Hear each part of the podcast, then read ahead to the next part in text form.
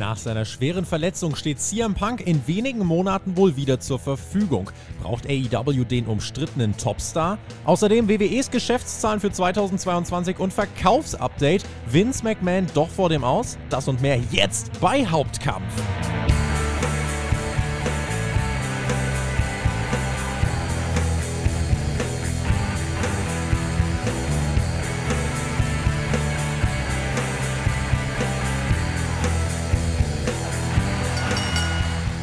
Wir sind wieder da mit der zweiten Ausgabe von Hauptkampf, eurem Wrestling Talk vom Spotlight Wrestling Podcast. In dieser Woche haben uns ja am Montag schon mal mit dem Marvin gemeldet. Das hat Spaß gemacht. Da ging es um den Main Event von WrestleMania. Heute kommen mal wieder, ja, so teilweise diese wirtschaftlichen Themen, so Business-Kram. Zahlen und CM Punk ist auch dabei. Mein Name ist Tobi und bei solchen Themen kann es nur einen Gast geben. Ich freue mich sehr auf den JME aka Jens von den Kollegen von WI. Herzlich willkommen äh, zurück im Hauptkampfboot. Einen wunderschönen guten Tag. Ah, ja, schön wieder hier zu sein. Eine, quasi eine Woche zu spät. Äh, ja. Du hast ja letztes, oder du hast dich ja letztes Wochenende verprügeln lassen quasi. Ich empfehle es ausdrücklich nicht. Also sollte dir mal jemand anbieten, einen Stuhl in den Rücken zu schlagen. Ich würde, ich würde dazu raten, zu verzichten. Ja, oder dich vorher äh, zu präparieren. Irgendwie. Mhm. Vielleicht. Ja. Sah schmerzhaft aus, aber Respekt. Mhm. Ich hätte so eine Roman Reigns Weste gebraucht, glaube ich. Die hätte so eine Shield Weste. Die hätte, die hätte geholfen. Gewesen, ja.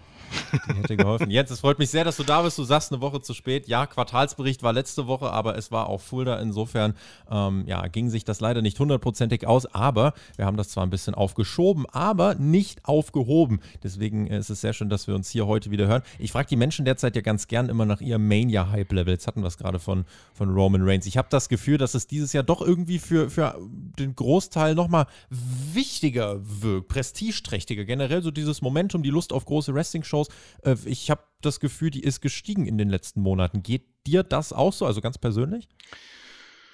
Hm. Ja, jein, jein. Ähm, also das wechselt sich, also es ist jetzt nicht so das, das ganz große Hype-Level da, aber das könnte sich durchaus noch ändern, ähm, sage ich mal. Mhm. Aber es ist größer als in, in äh, manchen der Vorjahre. Das ist auf jeden Fall schon richtig, ja. Und mhm. ähm, ich auch, auch die Art und Weise, wie man das äh, aufbaut und präsentiert, finde ich, finde ich auch besser als in den Vorjahren. Anders, aber das, es geht ja nicht immer um mich, also man guckt ja auch immer ein bisschen neutral, versucht da neutral drauf zu gucken. Es geht ja nicht mal um persönliche Präferenzen, zumindest nicht, wenn wir drüber reden. Und ich bin zumindest erstaunt, ähm, ja, dass WWE den aktuellen Weg geht und damit auch Erfolg hat. Und das ist eigentlich eine mhm. positive Sache. Ja, also das kann man, denke ich, auf jeden Fall sagen. Die Rede ist natürlich von WWE und im Blick auf WrestleMania. Da ja, deuten sich ja jetzt äh, so ein paar Sachen an. Eigentlich so over wie Sami Zayn ist, das muss ich dich auch noch fragen. Glaubst du, Sami Zayn wird in einem Main-Event äh, bei der kommenden WrestleMania stehen oder wird man es genauso machen, wie es viele jetzt erwarten? Er kriegt das Tag-Team-Titelmatch und Cody das große World-Title-Match. Ich glaube nicht, dass er jetzt am, am letzten, im, im, letzten Match des Abends stehen wird. Ähm, er wird sicherlich in einem der Hauptmatches stehen. Ich meine, grundsätzlich hat man zwei Shows zur Verfügung und mit Austin und The Rock fehlen zwei Leute, die man sicherlich für Top-Matches eingeplant hatte. Dementsprechend könnte ich mir vorstellen, dass es da irgendeinen Spot gibt und es gibt zwei Tage. Kommt halt ein bisschen drauf an, ob man wirklich jemanden auch äh, an allen beiden Tagen wresteln lassen will. Sieht ja nicht danach aus. Wenn das der mhm. Fall wäre, könnte ich schon vorstellen, dass ähm, da Semi noch seinen Platz bekommt. Ansonsten, ich meine, Owens und, und Zane gegen Usos ist halt irgendwie schon ein Match, was man lange geplant hat, was lange mhm. sinnvoll ist, auch mit dem, mit dem Titelwechsel da. Es kommt ein bisschen drauf an, ob man halt gewillt ist, da jemanden zweimal wresteln zu lassen und dann äh, auch ein bisschen ja, innovativer. Also ich, ich fände es gut, wenn es soweit kommt. Ich würde nicht garantieren, dass es soweit kommt, aber ich bin mir relativ sicher auch mit den ursprünglichen Plänen, ähm, aufgrund der Länge des Aufbaus und so weiter, äh, wird das sicherlich trotzdem gut ankommen. Das werden wir in den nächsten Wochen natürlich weiter beobachten. Die Road to WrestleMania, ich glaube, 49 Tage sind es jetzt nur noch. Äh, das finde ich ja immer ganz spannend, wenn WWE dann diesen Countdown einblendet. Und tatsächlich merke ich dann bei mir immer, ja, okay, doch, es geht langsam wieder in diese heiße Phase des Jahres. Und dieses Jahr, ach, irgendwas hat's. Irgendwas hat es. Es deutet sich irgendwie was Großes an. Insofern äh, gucke ich da sehr gespannt drauf. Und wir werden es, wie gesagt, in den nächsten Wochen weiter beobachten. Ist aber gar nicht unser Hauptthema heute. Wir gehen thematisch trotzdem mit WWE rein, bevor es dann im zweiten Teil zu AEW und CM Punk geht. Wir wollen über den Quartalsbericht reden. Natürlich wollen wir das, Jens. Warum sollten wir uns auch sonst miteinander unterhalten? ähm, ja, wie hat WWE wirtschaftlich im vierten Quartal und generell 2022 abgeschnitten? Die kurze Antwort ist exzellent. Die etwas längere Antwort im Jahr 2022 hat WWE knapp 1,3 Milliarden US-Dollar umgesetzt. Mehr hat äh, WWE äh, noch nie zuvor erzielen können. Diese Company ist wirtschaftlich auf dem absoluten Peak. Das konnte man aber so kalkulieren. Nettogewinn liegt bei knapp 200 Millionen. 200, äh, 2021 waren es 177 Millionen. Und ähm, ja, da kommt von diesen 1,3 Milliarden Umsatz gut eine Milliarde über TV-Deals. Das setzt nochmal beeindruckend ins Verhältnis, was WWE von diesen Media-Deals hat, dass man davon lebt und eigentlich auch von fast nichts anderem. Gerade vor dem Hintergrund jetzt des angestrebten Verkaufs, Jens, wird man diese Zahlen, mit denen man ja rechnen konnte, wir sind ja nicht überrascht, die TV-Deals, die skalieren sich weiter nach oben. Es wird nächstes Jahr nochmal mehr. Äh, das heißt, da ist abzusehen, dass, dass der Gewinn nochmal steigen wird. Diese Zahlen wird man jetzt zu einem Zeitpunkt, wo man sehr viel auch über den Verkauf spricht, natürlich sehr gern kommunizieren kommunizieren wollen, ne? Ja, auch zu Recht, das sind ja auch beeindruckende Zahlen. Also da gibt es ja nichts dran zu deuteln. Ich meine, ähm, man könnte jetzt da irgendwie Micromanagement betreiben, aber am Ende des Tages werden die Leute, ähm, die da um sich einen Verkauf oder um einen Kauf kümmern, vor allen Dingen eben halt auf die TV-Rechte äh, konzentrieren und sich die anschauen. Und äh, man muss ja auch dazu sagen, grundsätzlich gibt es da ja auch durchaus noch Steigerungspotenzial. Ne? Ähm, also wenn man mal einen Hinblick auf UFC schaut, ähm, die nicht nur die Rechte verkauft haben an ESPN, sondern die immer noch gesonderte Pay-per-Views äh, äh mhm. äh, verkaufen und damit äh, quasi wirklich die, ihren Eigentümern noch mehr Geld einbringen als nur über diese TV-Rechte. Und das heißt, da ist ja durchaus noch ein bisschen Potenzial, Entwicklungspotenzial da. Wird eben halt, wie gesagt, immer alles ein bisschen davon abhängen, wer da alles mitbietet am Ende. Mhm. Aber alles andere rückt da halt ein bisschen in den Hintergrund. Ich meine, was ist dann schon irgendwie, das ist ganz gut, wenn man schön Merch, äh, Merchandise verkauft oder viele Zuschauer in der Halle hat. Für WWE ist das aber anhand der reinen Masse an, an Einnahmen, die da irgendwie reinkommt jedes Jahr allein durch die TV-Gelder, ist das irgendwie fast alles zu vernachlässigen. Absolut. Äh, was sich noch beobachten ließ, äh, weil, weil auch die Ratings natürlich immer äh, ein interessanter Punkt sind, draufzuschauen, wenn wir auch gucken, wie ist denn das Interesse im Vergleich zu den immer steigenden Einnahmen. Also es war jetzt in den letzten Jahren, als wir darüber geredet haben, nicht immer so, dass äh, die, die, das Faninteresse parallel auch gestiegen ist mit den Einnahmen. Also wir haben ja auch hier schon gesessen und drüber geredet, ja, also das eigentlich so Hausshows und so weiter macht eher Verlust und läuft gar nicht so gut. Ähm, was sich jetzt beobachten ließ, das Smackdown-Rating ist zum Beispiel gegen Ende 2022 wirklich ordentlich nach oben gegangen. Das war wirklich gut. Ähm, ebenso Ticketverkäufe bei WWE stabil, teilweise sogar gestiegen. Raw auch sehr stabil. Und das bei einer TV-Landschaft, und das darf man ja auch nicht vergessen, deswegen ist es ja so wertvoll, wo wirklich im Kabel- und Network-TV die Nutzung weiter rapide rapide abnimmt. Ja, also auch so ein bisschen die selbsterfüllte Prophezeiung, oder? Also wenn du im Grunde alle Serien ähm, und alle ähm, geskripteten Serien und all, alles Wichtige außer Live-Sport im Grunde rausnimmst und äh, in die Streaming-Plattform steckst, dann musst du dich, glaube ich, auch nicht mhm. wundern, wenn, mehr, wenn alles sinkt. Ne? Aber ja. gut, ich meine, äh, WWE und auch AEW wird das vollkommen egal sein, ne? solange wie, wie sie drauf, davon profitieren können, wird das nicht das Problem sein. Also WWE ist das eine gute Sache, gerade weil man so diese Mischung ist aus Live-Sport und, und geskriptet. Ähm, hat man dann nochmal ein bisschen so eine Sonderstellung. Ähm, und ja, sieht halt dann gut aus. Ne? Also man muss halt äh, dazu sagen, ähm, dass ja eigentlich selbst ein, ein, gleichbleibendes Level wie zum Vorjahr würde, naja, nicht im Network TV, aber zumindest beim Kabelfernsehen, würde bedeuten, dass man eigentlich, wenn man jetzt sich das Rating anschauen würde und wenn man das irgendwie vergleichen würde, mehr Zuschauer mhm. sind als, oder zumindest prozentual mehr Zuschauer sind als im Vorjahr, von den Leuten, ja. die es wirklich gucken können. Ja.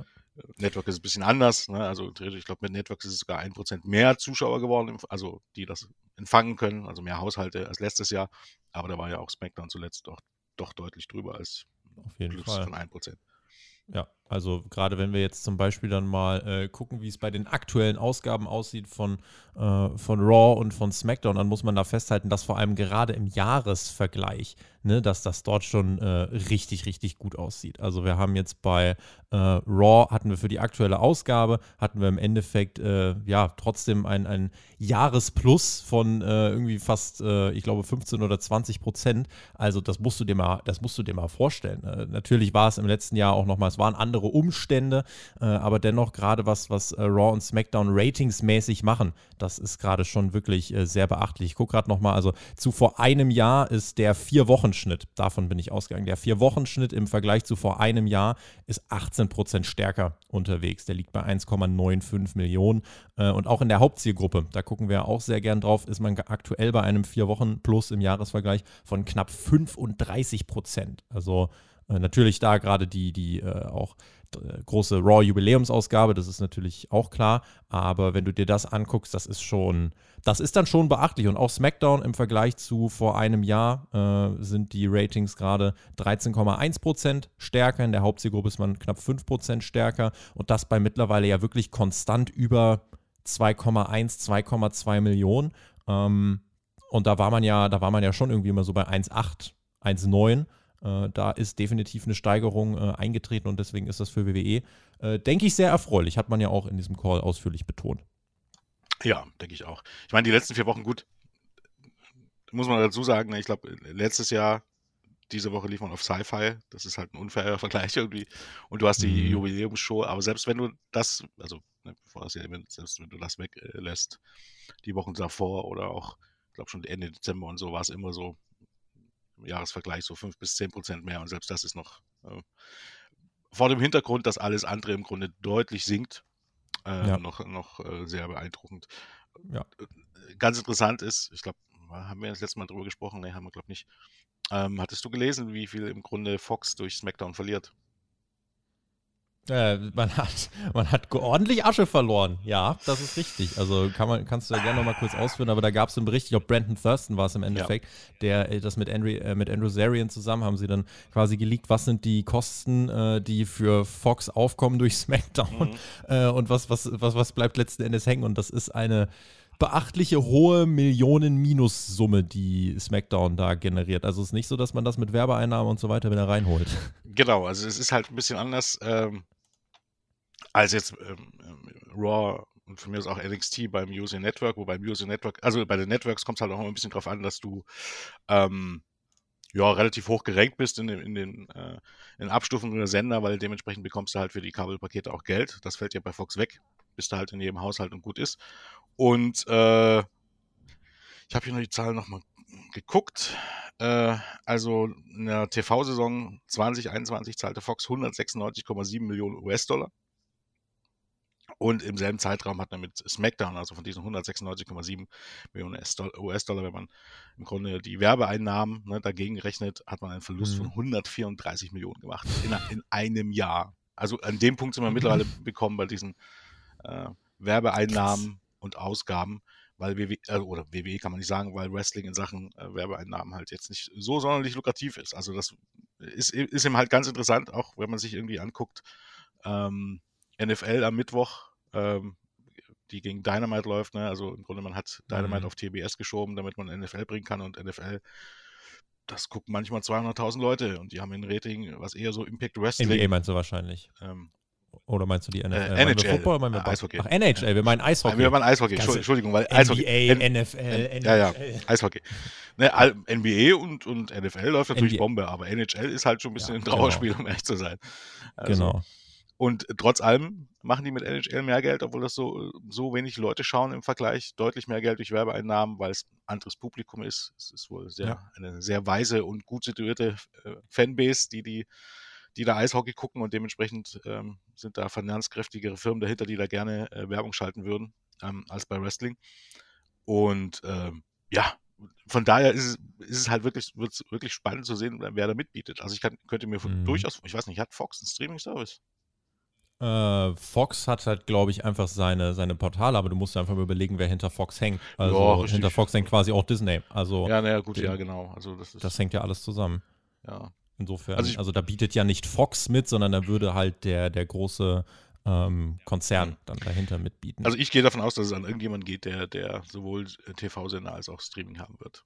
Also ich, mhm. ich gehe halt irgendwie doch irgendwie aus, dass es, dass es werden. Ich könnte mir vorstellen, dass es am Ende NBC Universal wieder alles bekommt, weil die haben Peacock, die haben für SmackDown gegebenenfalls eben halt NBC, war ja auch schon ein Gespräch.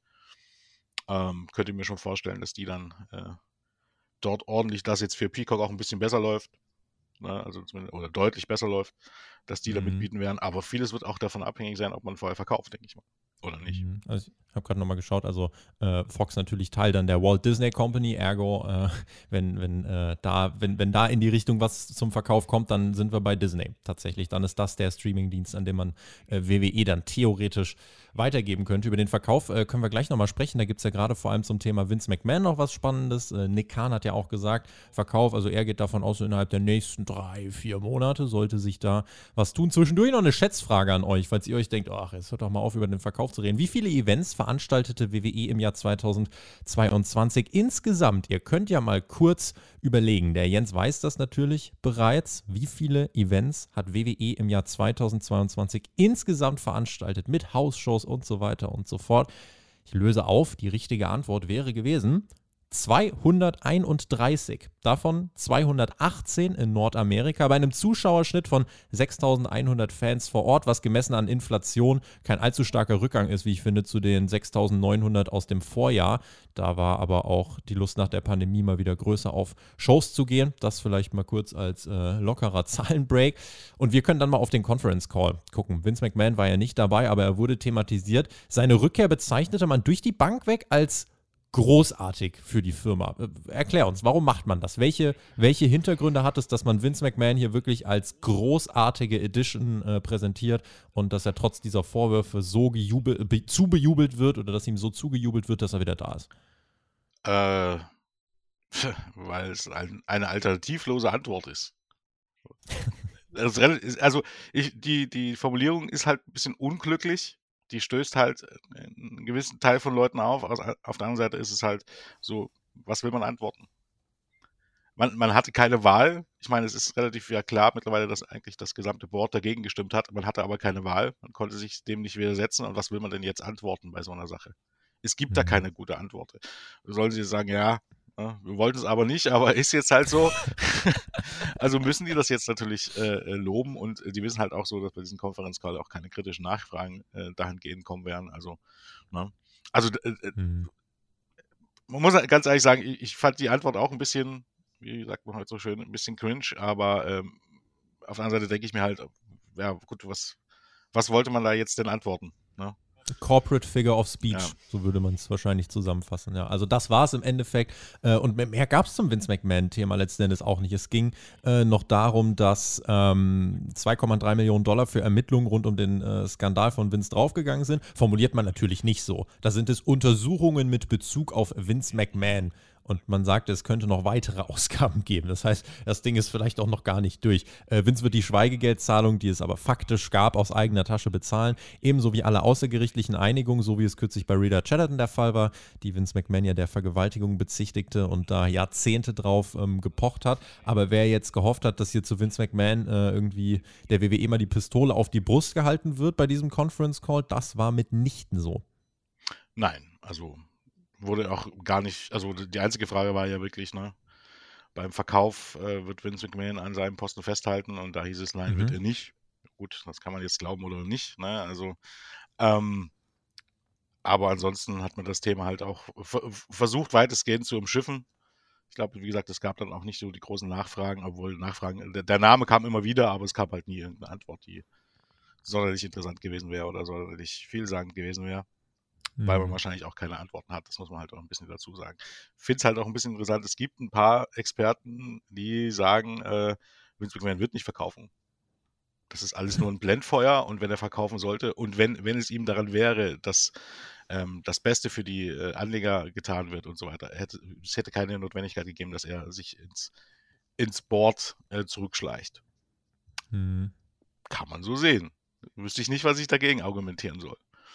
Ne? Er, hat, äh, er hat auch so das letzte Stimmrecht und er, hat, er, kann auch so sich dort informieren und auch so dran arbeiten. Er muss dort nicht sich wieder zum Chairman machen lassen oder zum mhm. ne, dort wieder eintreten. Das, das wäre nicht notwendig gewesen.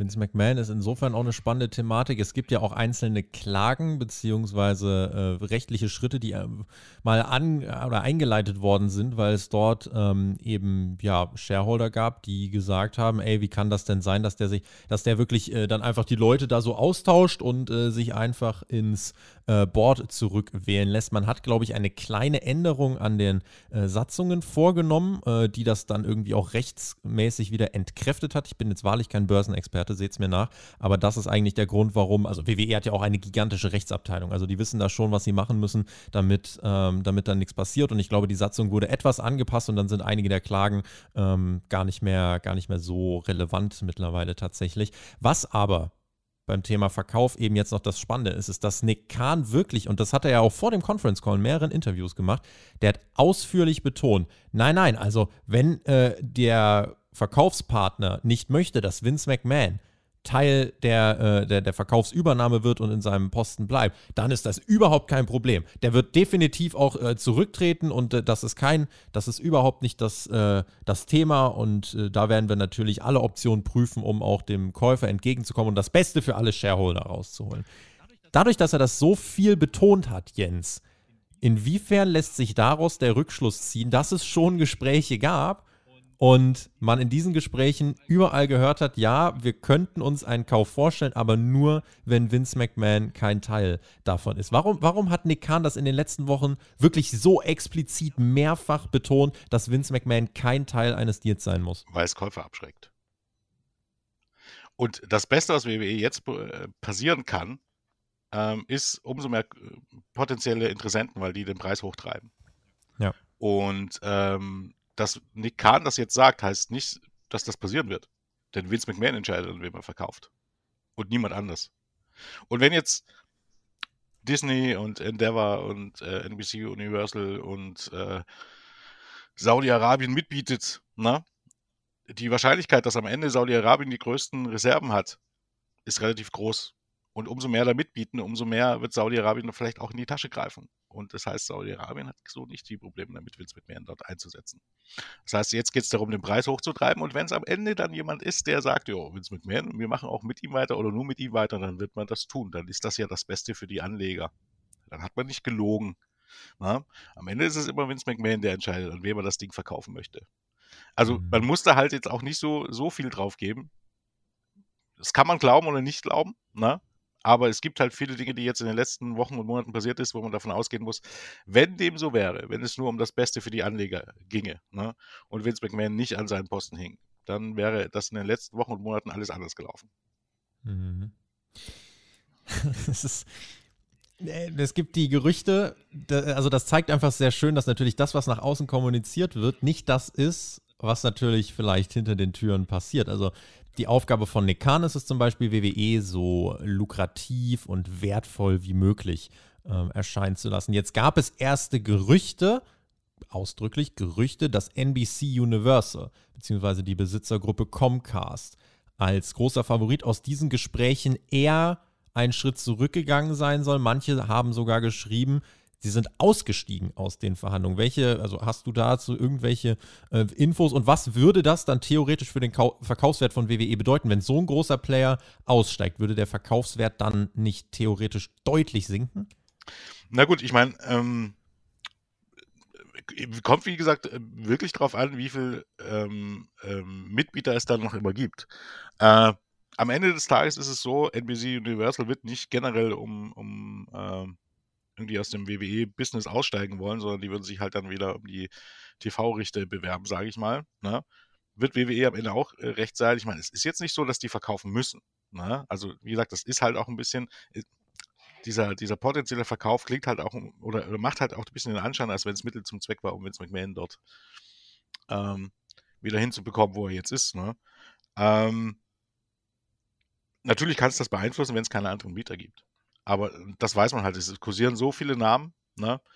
wer da überhaupt äh, in der Lage ist, da mitzubieten und wer da auch mitbieten möchte und unter den Bedingungen, die da gegeben sind, das weiß man halt auch nicht zu 100 Prozent. Also eine wirkliche Aussage gibt es ja eigentlich von, von, von, keiner Richtung. Man hört immer nur mhm. so im Hintergrund, ähm, wer da im Spiel sein soll und ähm, wer da in Frage kommt, aber dann, man weiß ja noch nicht mal zu 100 Prozent, ob es da wirklich Interesse gibt, sondern das ist ja in den ersten Wochen vor allen Dingen immer gewesen, aha, in Frage gekommen XYZ, na? Und die kommen natürlich in Frage, weil das die größten Player mit dem meisten Geld sind und die genau in solche Sachen investieren. Ob die dann am Ende mhm. auch investieren werden, ist eine ganz andere Frage. Das ist auch der Grund, warum WWE wahrscheinlich ganz happy war, dass diese Saudi-Arabien-Gerüchte irgendwann mal aufkamen, weil das äh, sich so, natürlich, man hat das nicht dementiert. Jede andere Liga hätte das wahrscheinlich oder ganz viele andere Firmen hätten das womöglich dementiert und haben gesagt, nee, das ist nicht so oder zumindest irgendein ein Statement dazu rausgehauen. WWE hat das einfach vor ein paar Wochen sich angeguckt. Ähm, übrigens spannend, dass bis heute äh, Menschen in Wrestling Deutschland ein Video online haben mit WWE, ist an Saudi-Arabien verkauft. Ähm, da würde ich an eurer Stelle nicht, nicht draufklicken.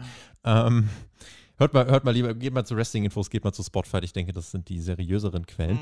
Ähm, nein, aber was ich sagen möchte ist, da wird WWE ja eigentlich ganz froh drum gewesen sein, dass so viel Publicity dafür gemacht worden ist, dass jemand wie Saudi-Arabien an einem Kauf interessiert ist, weil das ist ja genau so ein Player, ne? Das ist genau so ein Player, der unfassbar viel Geld hat und wenn die mitbieten, treibt das den ähm, Preis in die Höhe. Insofern dürfte man ja bisher eigentlich ganz zufrieden damit sein. Sowas wie NBC Universal ist ausgestiegen, will man, glaube ich, sehr, sehr, sehr, sehr klein halten.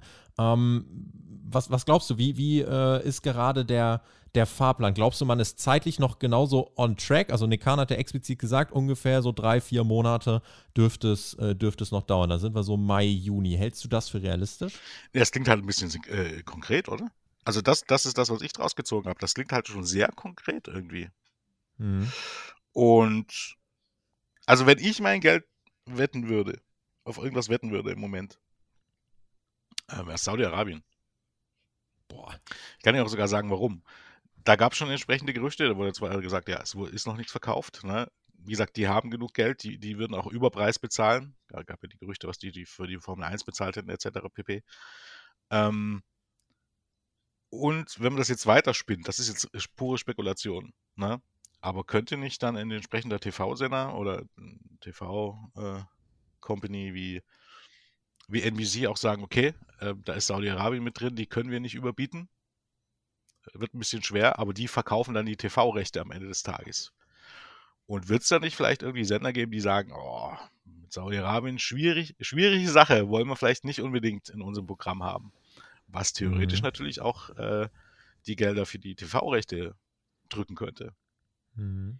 Und dass sich dann NBC sagt, ja, okay, wir kaufen uns dann für Raw oder SmackDown oder Raw, SmackDown, NXT oder was auch immer, die entsprechenden TV-Rechte und vielleicht für den gleichen Preis wie jetzt, vielleicht auch für ein bisschen mehr, aber im Grunde äh, für eine Summe, die darstellbar ist, ähm, vielleicht aufgrund mangelnder Mitbieter, sage ich mal, und ähm, wo wir vielleicht besser rauskommen, als wenn wir jetzt die ganze Company kaufen würden.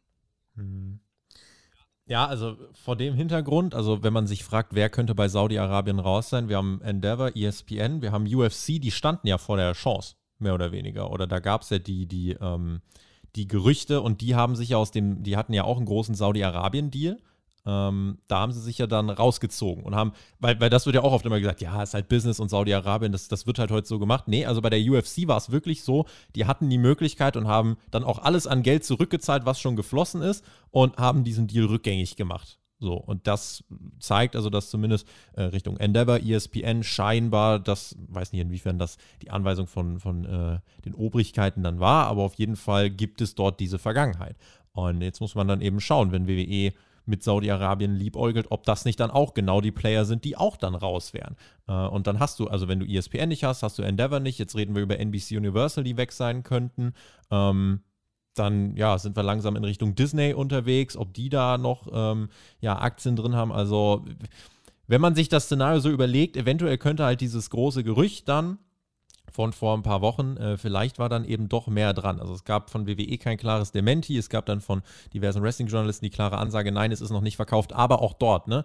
Immer genau auf die Wörter gucken. Dort stand, zum aktuellen Zeitpunkt ist noch kein Verkauf unter Dach und Fach. Was nicht heißen könnte, dass dieser Verkauf nicht innerhalb der nächsten Monate unter Dach und Fach gebracht wird. Also das ist auf jeden Fall ein spannendes, spannendes Thema und ähm, mal gucken. Vielleicht reden wir beim nächsten Quartalsbericht ja dann tatsächlich schon über einen sehr, sehr konkreten Kreis an Käufern und da bin ich mal gespannt, in welche Richtung sich das dann entwickeln wird. Das wird auf jeden Fall spannend, ja, denke ich auch. Mhm.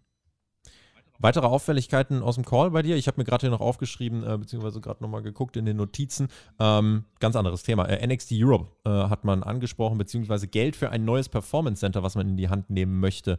Äh, was hat es damit auf sich? Geht es womöglich um ein Performance Center für WWE in Europa? Ist das denkbar? Würde ich stark davon aus. Also ich weiß nicht, ob man jetzt in den USA generell ein neues bauen möchte. Das war gar nicht so entnehmen oder ob es da mhm. um eins in Europa geht, wobei man das ja irgendwie im UK hat und irgendwie ist das ja auch Europa und was macht man mit dem Teil, ne, was da in London steht? Weiß ich ja. nicht. Ähm, also das konnte ich dem auch nicht so entnehmen. Also es war bloß die Rede von einem neuen Performance Center. Könnte natürlich auch einfach als Neues in den USA gewesen sein. Ich meine, das, das jetzt mhm. ist, wird auch zehn Jahre alt dieses Jahr, glaubt ne? 2013. Mhm. Könnte ich mir schon vorstellen. Ich, ich finde aber, vor dem Hintergrund mit dem Verkauf finde ich es halt auch interessant, ne, dass man immer noch, also eigentlich ist es bei Verkauf immer so, dass man Kosten einspart. Im Moment investiert WWE eigentlich weiter ein neues ja. Bürogebäude, NXT Europe, es wird viel Geld ja. verschlingen. Ähm, man ja. entlässt nicht mehr so viele Leute, man stellt mehr Leute ein. Klingt auch nicht so nach Verkauf, aber. Nee.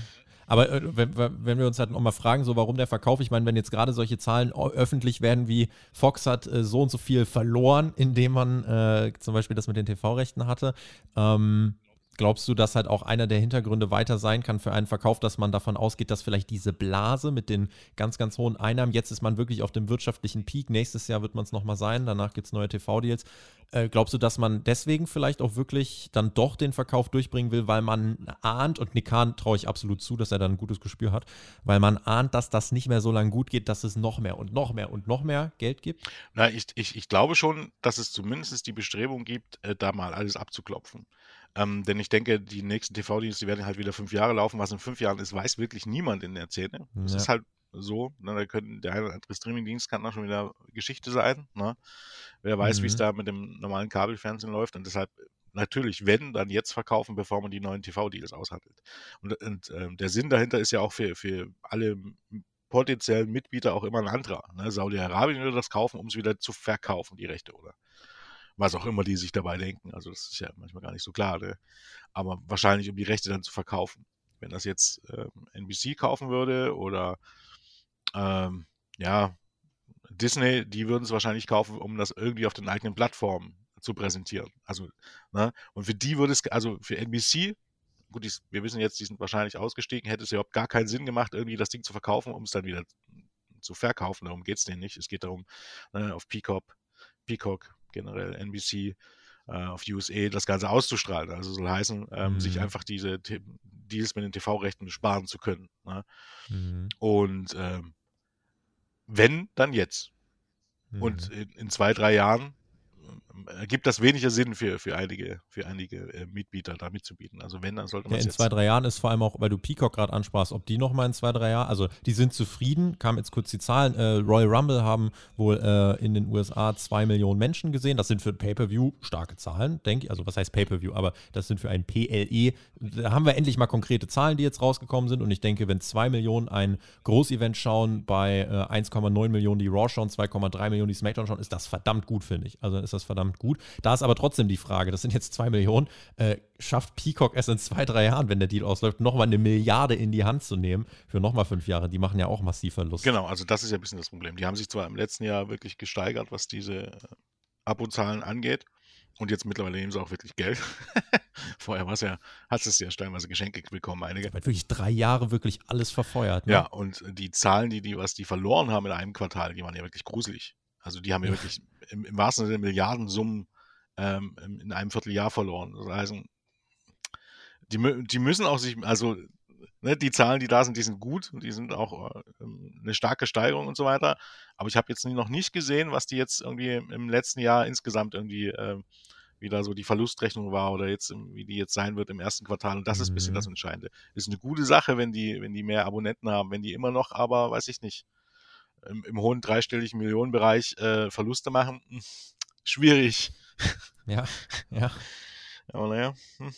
Es, es, es, ist halt immer ein bisschen erstaunlich, dass das so läuft. Ne? Also, dass auf, auf anderen auf anderen Schienen wird, wird gekürzt, gekürzt, gekürzt, ne, wenn das bei. Also ich könnte das nicht machen. Ich könnte jetzt nicht einfach in den Supermarkt gehen und äh, sagen, ja, ich würde gerne einmal alles kaufen für irgendwie 80.000 Euro. Haben sie die denn? Ja, nee, also die würde ich, also das machen wir später dann nochmal. Ja, das ist, das ist halt ein bisschen das Problem, dass ne, auch so in, generell in der Hochfinanz, dass das aufs normale Leben nicht, nicht anwendbar ist irgendwie. Mhm.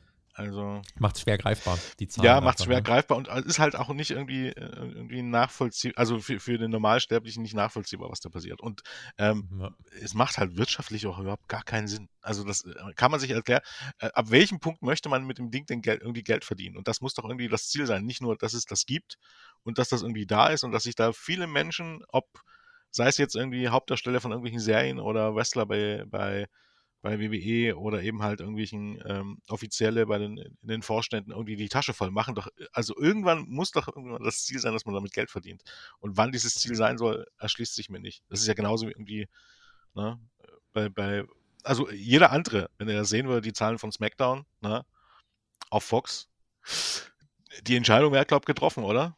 Wenn es geht, äh, das nächste Mal biete ich mit oder was wäre ich bereit mhm. zu zahlen. Die mhm. Entscheidung wäre betroffen. Ich würde sagen, okay, bei 50 Millionen Jahr, äh, im Jahr bin ich dabei. Da, da habe ich vielleicht die Chance, auf Sicht irgendwie Plus zu machen. Bei über 200 Millionen im Jahr, da sucht euch mal jemand anders. Und trotz allem wird das so nicht laufen. Ihr sucht euch bitte niemanden anderes, denn wir starten jetzt in den zweiten Block dieser Hauptkampfausgabe. Das war erstmal so die WWE-Wirtschaftsverkaufsblase. Schreibt uns da trotzdem sehr gerne natürlich eure Kommentare äh, unter die Ausgabe. Also ist ja wirklich ein komplexes, spannendes, äh, spannendes Thema. Ähm, ja, und dann könnt ihr ja gerne trotzdem, wenn ihr einen Take dazu habt, den mit uns teilen. Da freuen wir uns sehr. Reden aber jetzt über AEW und eigentlich ganz konkret über CM Punk. Denn Dave Meltzer berichtete in der letzten Ausgabe vom Wrestling Observer, dass CM Punk langsam auf dem Weg der Besserung ist, auf dem Weg zurück und in wenigen Monaten, das können zwei Monate sein, drei Monate, ich denke, so in der Zeitspanne bewegen wir uns, also irgendwie acht bis zwölf Wochen. So, und dann soll er wieder einsatzbereit sein. Und AEW könnte ihn dann, weil sein Vertrag läuft, noch, man könnte ihn einsetzen, wenn man das denn möchte. Und wir wollen fragen, was spricht dafür, was dagegen, inwiefern, äh, ja, glauben wir, dass sich da was an den Spannungen verändert hat. Das ist vielleicht eine ganz gute eine ganz gute Einstiegsfrage. Gerade im Wrestling halt die Zeit ja oftmals alle Wunden. Äh, was, was, glaubst du, inwiefern diese Spannungen im Lockerroom, die es ja definitiv gab, also mittlerweile, du hast halt Leute, die CM Punk gefühlt wöchentlich in Interviews äh, supporten und die äh, sagen, guter Mann, Jade Cargill, Ricky Starks, Powers Hobbs und sowas. Äh, auch ein Darby Allen hat äh, vor nicht allzu langer Zeit nochmal lobende Worte ähm, verloren. So, und dann gibt es natürlich äh, irgendwie mal immer die Berichte, die sickern dann aber ohne Namen durch äh, dass es dann heißen soll, Person X soll sich dafür stark gemacht haben, ich werde den Lockerroom verteidigen und der Mann wird hier keinen Fuß mehr reinsetzen. Ähm, inwiefern sind die Spannungen abgekühlt? Ist eine Zusammenarbeit von CM Punk und AEW in Zukunft für dich in der aktuellen Konstellation denkbar? Äh, ich würde sagen, nein. Also vielleicht, vielleicht gehe ich da jetzt auch ein bisschen davon aus, was, was ich tun würde und was ich für einen gesunden Menschenverstand halte. Aber ähm, mir fällt kein Szenario ein, wo das in, in ein, einen Mehrwert hätte, äh, dass ich den Ärger auf mich nehmen würde. Also, wenn diese ganze Geschichte irgendwie was, was gezeigt hat, ist, dass, äh, dass das viel zu un, also unberechenbar. Also er ist einfach schlichtweg unberechenbar. Wie sich die Stimmung innerhalb eines Jahres gedreht hat, und das mag auch nicht alles an ihm liegen, ne? aber du musst halt da irgendwie einen Konsens finden, du musst irgendwie ein Mittelding finden. Und ähm, warum sollte sich jemand den Schuh anziehen? Es ist jetzt nicht so, dass wenn er jetzt zurückkommen würde, dass sich die Zuschauerzahlen verdoppeln würden. Das würde halt nicht passieren. Die würden sicherlich steigen. Du weißt aber auch nicht, wie das auf Sicht passieren würde. Du weißt nicht, wie das jetzt passieren würde, gerade bei der Fanbase nach all dem, was letztes Jahr passiert ist. Durchaus möglich, dass es der Effekt deutlich kleiner ist. Ne? Und du weißt halt nicht, ob du im, im nächsten halben Jahr oder im nächsten Jahr den nächsten Ärger am Hals hast oder ob es so sein wird, dass, dass andere dann die Company verlassen wollen und so weiter und so fort.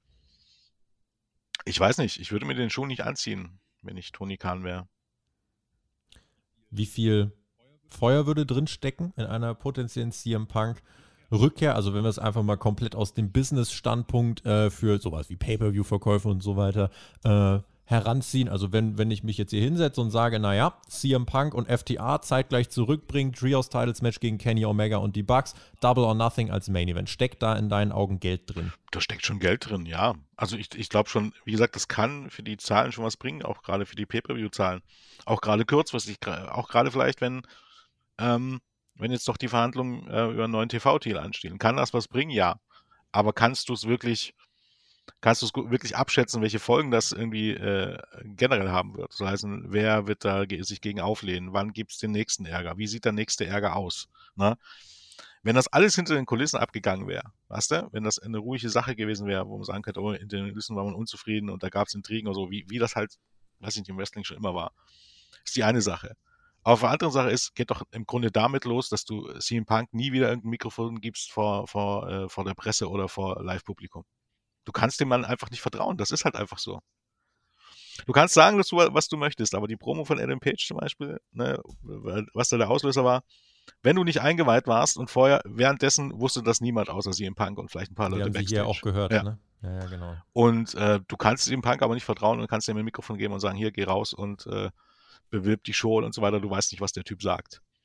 Und das ist ein bisschen das Problem. Dieser Vertrauensverlust ist da. Und dann ist das nächste, ähm, kann er sich das Vertrauen irgendwie glaubhaft äh, zurückgewinnen. Das wäre jetzt das, das wäre jetzt die Anschlussfrage. Inwiefern glaubst du, könnte halt das einen Einfluss haben, wenn CM Punk jetzt dann. Er hat ja selber gesagt, ne? Die, die äh, Entschuldigung muss so laut sein, wie der ganze Knall, der davor ausgelöst ja. worden ist. Das waren seine eigenen Worte. Wenn er jetzt zurückkommt und dann äh, ne, der erste Tag, wo er wieder available ist, großes Lockerroom-Meeting, er stellt sie in die Mitte und sagt, Leute, ich habe was gemacht, äh, wo ich eigentlich anderen immer von abrate, ich war unprofessionell und so weiter und so fort, äh, war nicht das Vorbild, was ich sein möchte. Wenn er da eine, er also, wenn er da eine Rede halten würde inmitten des Lockerrooms und sich glaubhaft reumütig zeigen würde, äh, würde das in deinen Augen die Chancen erhöhen, dass die Zusammenarbeit dann doch möglich ist oder sagst du, der Zug ist prinzipiell abgefahren? Äh, doch, ich glaube doch, das, das könnte schon was bewirken. Also ich glaube äh, tatsächlich, wenn man das irgendwie durchspielen würde, dann wäre es so, er müsste erstmal mit Tony Khan reden, er müsste mit Kenny Omega reden, er müsste mit den Young Bucks reden, mit Adam Page, mit den Leuten, mit denen er da Backstage Probleme hätte, vielleicht auch einzeln reden. Ne? Die sollten sich vielleicht vorher ausmachen, wie die zukünftige Zusammenarbeit aussieht. Und dann gemeinsam vor den Lockerroom treten und denen das erklären, weil es wird immer bei einigen anderen Leuten dieser Punkt sein, ja, okay, der kann jetzt viel erzählen, das hatten wir alles schon, das hatten die bei WWE schon, ne? In einem halben Jahr sieht das alles anders aus. Ne? Aber wenn die das glaubhaft versichern können und wenn äh, er bereit ist, auch das einzusehen, dass es nicht nur, es ist, wie gesagt, es geht ja nicht darum, dass er die Alleinschuld auf sich nimmt. Das wäre kompletter Quatsch. Ne? Aber ähm, dass er sich im Klaren ist, dass nicht nur die anderen daran schuld ist, dass es auch, so, wie es dann gelaufen ist, auch, auch er eine große Mitschuld trägt. Ne? Mhm. Er hat es öffentlich gemacht. Genau, er hat es öffentlich gemacht ja. und er hat es auch eskalieren lassen, wenn man so. Also, naja, ja, doch, er hat es eskalieren lassen. Also, ja. das, ne, also alles andere, selbst mit der Prügelei, selbst wenn man das rausnimmt, aber auch da sieht es jetzt nicht so unbedingt aus, ne, weil ich bleib dabei. Nach, nach über, weiß ich nicht, nach fast 15 Jahren, wo ich äh, so ein bisschen die Karrieren von Young Max und Omega verfolge, habe ich sowas noch nicht erlebt. Ich würde meine Hand dafür ins Feuer, also wenn, ohne Infos, wir sind jetzt nicht dabei, wir kennen die nicht persönlich. Wenn mich jemand fragt, wer würde eher zuschlagen, CM Punk oder Young Bucks oder Kenny Omega, würde ich immer CM Punk sagen. Immer, weil der Mann unberechenbar ist. Und bei den anderen habe ich sowas noch nie gehört. Ob es so ist, keine Ahnung. Aber, aber Fakt ist, es ist halt eine, eine sehr schwierige Situation und ich ähm, bin eigentlich auch CM Punk-Fan, aber irgendwann muss man halt sehen, er hatte Probleme bei Ring of Honor, er hatte Probleme bei TNA, er hatte Probleme bei WWE, er hatte Probleme bei UFC, er hatte Probleme bei AEW. Sind es immer wirklich die anderen? Ein Muster. Ist ein Muster, genau. Aber wie gesagt, ja, wenn er sich, wenn er sich mit den anderen zusammensetzen und sie sich auf eine professionelle Zusammenarbeit einigen, vielleicht auch sich einigen, was ja. geht und was nicht geht, gibt es natürlich immer einen Weg zurück. Aber ich glaube auch da, ne, so ein paar Jahre verfolgen wir ja jetzt CM Punk, ich glaube, das ist nicht seine Persönlichkeit. Ich sag mal so, in einer Welt, in der Bret Hart und Vince McMahon wieder zusammenarbeiten konnten, können vielleicht auch CM Punk und die Young Bucks wieder zusammenarbeiten. Auch wenn es natürlich komplett andere, äh, andere Vorzeichen sind, das ist mir klar. Aber auf jeden Fall hat die Wrestling-Welt ja schon gezeigt, dass, ähm, dass ja wirklich alles geht. Also da geht ja wirklich alles ja. und da kannst du sonst was gemacht haben. Ähm, also ich mein, gut ist es eigentlich nicht. Also manchmal wäre es wahrscheinlich wirklich besser, wenn Linien klar gezogen werden würden. Aber äh, überleg mal was. Also der, der, der konsequenteste Fall, wo die Wrestling-Welt sich wirklich treu geblieben ist, äh, aber da ging es ja auch nicht viel anders, das war eigentlich Chris Benoit. Das ist das Einzige, wo ja. die Wrestling-Welt beziehungsweise auch WWE sich von Anfang an, dann, da hat man eine Linie gewählt und die hat man jetzt durchgezogen. Ja. So. Aber das war also sonst bei eigentlich allen anderen, Hogan, Hart und wie sie alle heißen, hat man immer einen Weg zurückgefunden. Ah, Martha Hart. Okay, ja. Also ja. das, das Problem ist halt, bei Bret Hart war es abzusehen, als er sich um den, also um den Streit mit Owen Hart, ne, und, und also zwischen WWE und Owen Hart, äh, oder die Hinterbliebenen von Owen Hart ging, als sich Bret Hart im Grunde gegen Martha Hart so gestellt hat. Also leisten, dass, dass die Wahrscheinlichkeit da ist, konnte man da irgendwie schon, schon, sehen, weil das ist schon ein harter Stoff, muss man dazu sagen, also die ganze Geschichte. Ja. Aber auf der anderen Seite, ja, ähm, es gibt nichts, was es nicht gibt. Äh, ich halte es nicht für unmöglich. Ich kenne CM Punk nicht persönlich, aber äh, das, was man so sieht von ihm, hört von ihm, er hat eine starke Meinung, das ist ja auch gar nicht, ist gar nicht verkehrt. Er hat ein gesundes Selbstbewusstsein, äh, Selbstbewusstsein. Er hat sein eigenes Wertegefühl, er hat sein, äh, das, was für ihn wichtig ist, ne, und dafür steht er auch ein, und ich glaube, da ist er auch stur, und äh, wenn er nicht selber von sich überze äh, davon überzeugt ist, ne, dass äh, er einen Fehler gemacht hat und ich weiß halt nicht ich glaube, das widerspricht irgendwie einfach sein, seiner Persönlichkeit. Und das muss noch nicht mal irgendwie was, was Schwieriges sein, aber das, das, das muss man halt irgendwie erkennen. Es, es widerspricht mhm. seiner Persönlichkeit, ähm, sowas hinzunehmen und da Kompromisse einzugehen und dann den Mund zu halten und zu sagen, ja, wir arbeiten jetzt halt zusammen, das passt irgendwie. Ne? Ja, wenn er den Mund nicht hält, soll er wenigstens einen unterhaltsamen Podcast für uns drüber machen. G genau, so, so nach dem Motto. Und das, das, dessen muss sich halt Tony Khan bewusst sein. Und äh, das ja. darf halt kein zweites Mal passieren. Oder er muss sich in den Vertrag schreiben lassen, pass auf, wenn du irgendwas machst, hier hast du eine Liste von, von, von Sachen, die du nicht machen solltest. Und wenn du das machst, dann verklage ich dich bis auf dein letztes Hemd. Mhm. Das wäre die Alternative. Und das wird Punk nicht machen. Dave Meltzer kritisiert an AEW jetzt jüngst, ein Top-Babyface fehle, gerade als Gegengewicht zu MJF.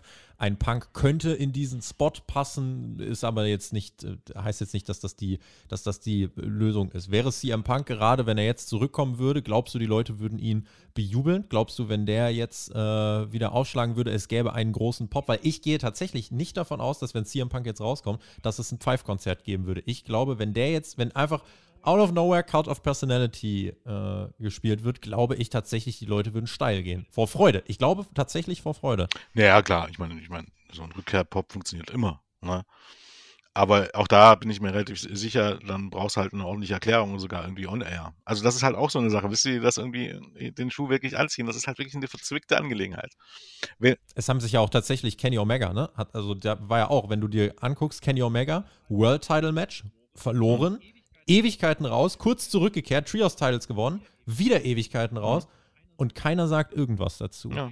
Keiner sagt irgendwas dazu. Und das ist halt auch so, hm, das ich finde, das schadet dem TV-Produkt so ein bisschen, weil, weil du einfach so, ja, das passiert dann halt einfach. Aber da hätten irg irgendeine Form von Erklärung, finde ich, hätte man wenigstens versuchen sollen. Natürlich, wenn man da rechts, äh, rechtlich nichts drüber sagen darf, okay, aber dann denkt man sich eine Storyline aus. Ja, wäre ja eine Möglichkeit gewesen, sich irgendwas auszudenken. Auf der anderen Seite ist es halt wieder so eine Sache, äh, Tony Khan will es halt anders, anders machen als andere. Ne? Äh, ja, andere ja. Ähm, ähm, muss man auch ein bisschen dazu sagen. Ja, wir sagen, oder viele sagen, wir, ich gehöre jetzt nicht unbedingt dazu. Also ich habe da für beide Seiten irgendwie gewissen Grad an Verständnis. Aber grundsätzlich sagen wir jetzt mal in dem Sinne immer, äh, dass, dass man die Zuschauer nicht für dumm halten soll.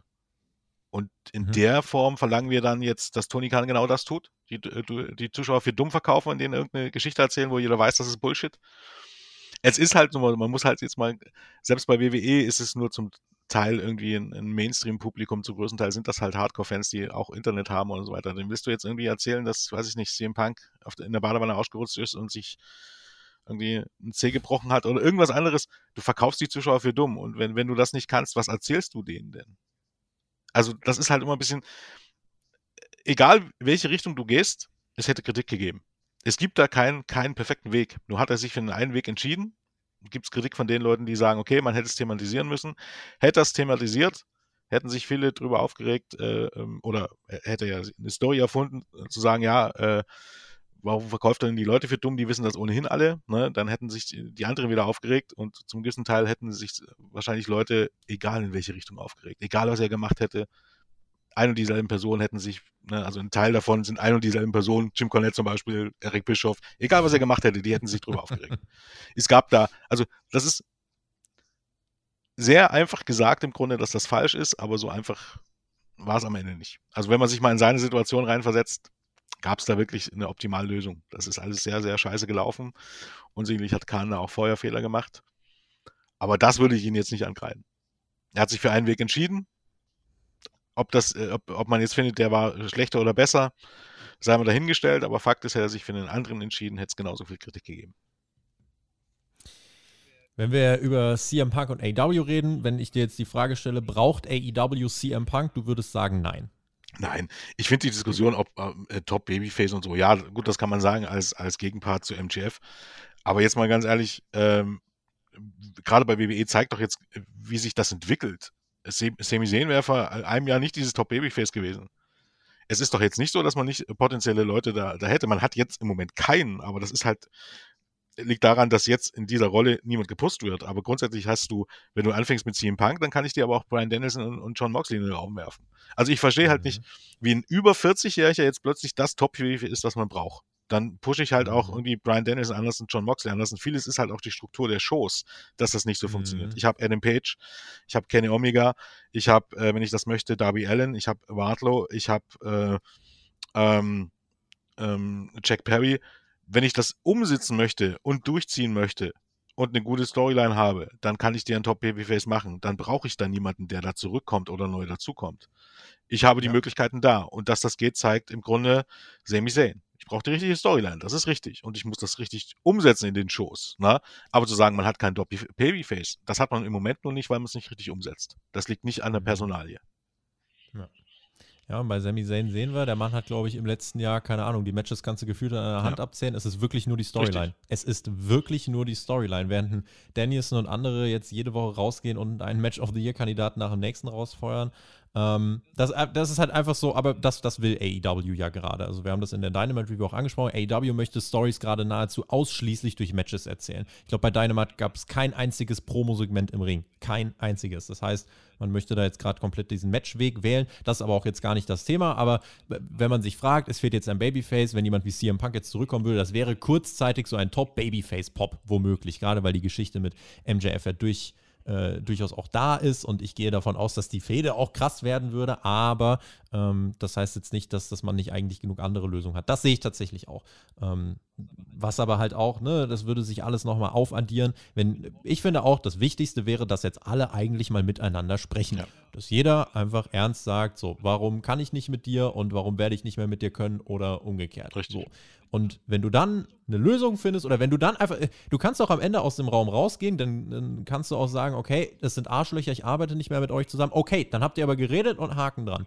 Aber jetzt ist halt, glaube ich, so dieses viel, ja, viel, viel, auch über die Medien verfolgen, viel den Medien vielleicht auch stecken. Äh, CM Punk hat vor, ich glaube, äh, ist mittlerweile schon wieder sieben, acht Wochen her, hat er, äh, hat er eine Instagram-Story gemacht, äh, so von wegen, ja, während die anderen ihre Wahrheit platttreten, äh, geht die, geht die reale Version irgendwie im, im Echo des Nichts unter, so ganz kryptisch und, und, und äh, fast schon philosophisch und so.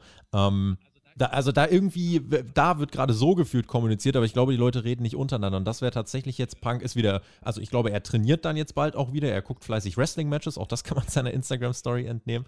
Ähm, so, und da muss aber irgendwann der Punkt kommen, da muss Tony Khan anrufen und dann muss auch mal geklärt werden, was ist denn überhaupt dann jetzt mit Punks Vertrag? Denn äh, ganz ehrlich, äh, wie will man dann jetzt mit Punk umgehen? Ähm, möchte man dann doch ein Buyout, sodass er möglichst lang nicht zu WWE kann? Will man den Vertrag einfach auslaufen lassen? Äh, wie wahrscheinlich ist es? Wie wahrscheinlich ist es äh, deiner Meinung nach, dass ein CM Punk jetzt gerade sieht, was mit Cody Rhodes bei WWE abgeht und dass er sich sagt, naja, wenn ich mich jetzt gut verkaufe, vielleicht habe ich dann auch Chancen, doch noch mal ein Mania Main Event ähm, zu kriegen. Und wenn ich richtig gut drauf bin, dann noch gegen Stone Cold Steve Austin und dann kann ich wieder retiren.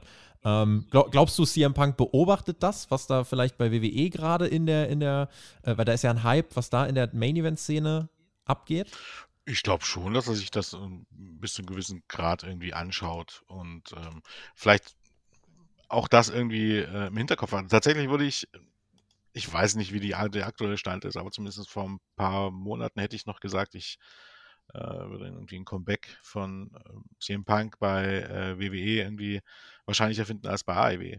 Ganz einfach, weil, weil bei CM Punk bis zu einem gewissen Grad glaube ich halt auch, er hat äh, so ein Faible dafür, das so seinen, seinen persönlichen Feinden reinzuwirken.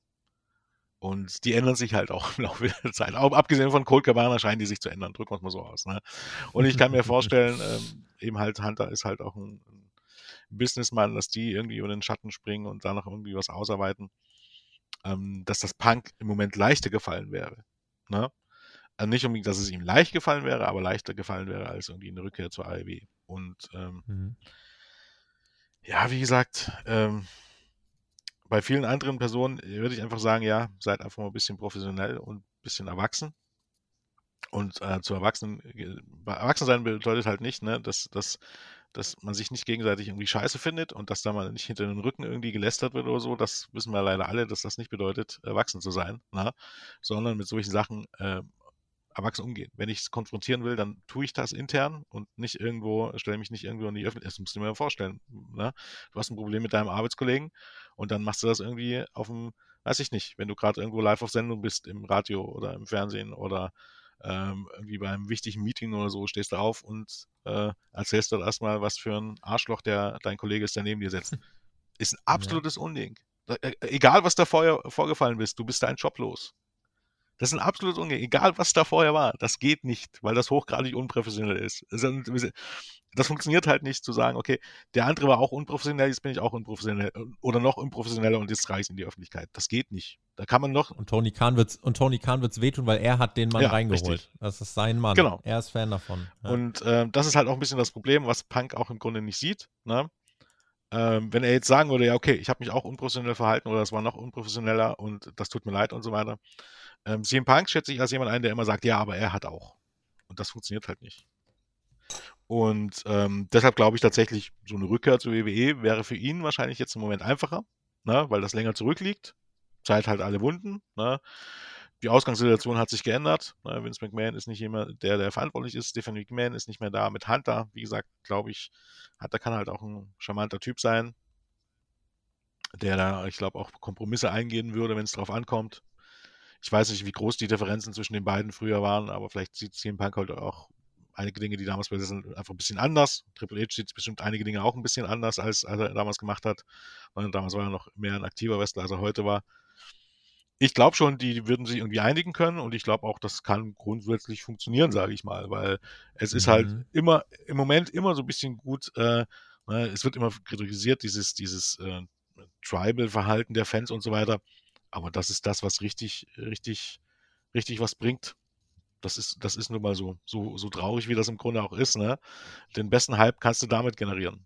Und ja, aber jetzt, jetzt hast du es jetzt hast du es gerade oder hast es äh, gerade schon mal ähm, angesprochen. Bei WWE ist es gerade vielleicht ein bisschen realistischer oder fühlt es sich realistischer an, weil Punk bleibt ja unberechenbar, aber WWE sind die, die Business machen können äh, gefühlt. Und ich glaube, der, der aus dieser Situation ist jetzt bereit, das Risiko einzugehen und zu sagen, wir wollen Business machen, derjenige könnte potenziell hier mit einer sehr, sehr heißen Story äh, rausgehen. Das hast du natürlich schon mit Seth Rollins, jemanden, der dann direkt gegen Punk losgeschossen hat, ihn als Krebsgeschwür bezeichnet hat und äh, da was rausgehauen hat. Äh, also da knistert ja durchaus was und egal, wo es. Äh, CM Punk kurioserweise, egal was er macht, er bleibt trotzdem irgendwie die Leute wollen wissen, oh, was macht er als nächstes? Insofern, ja. man kann ihm nicht absprechen, dass er irgendeinen Topstar-Status hat. Und ich glaube eben, gerade die Liga, mit der er sich am ehesten auf Business einigen kann, wo er den Eindruck hat, mit denen kann ich Business machen. Hm. Glaube ich die auch. Ja. könnten daraus was ja. schlagen.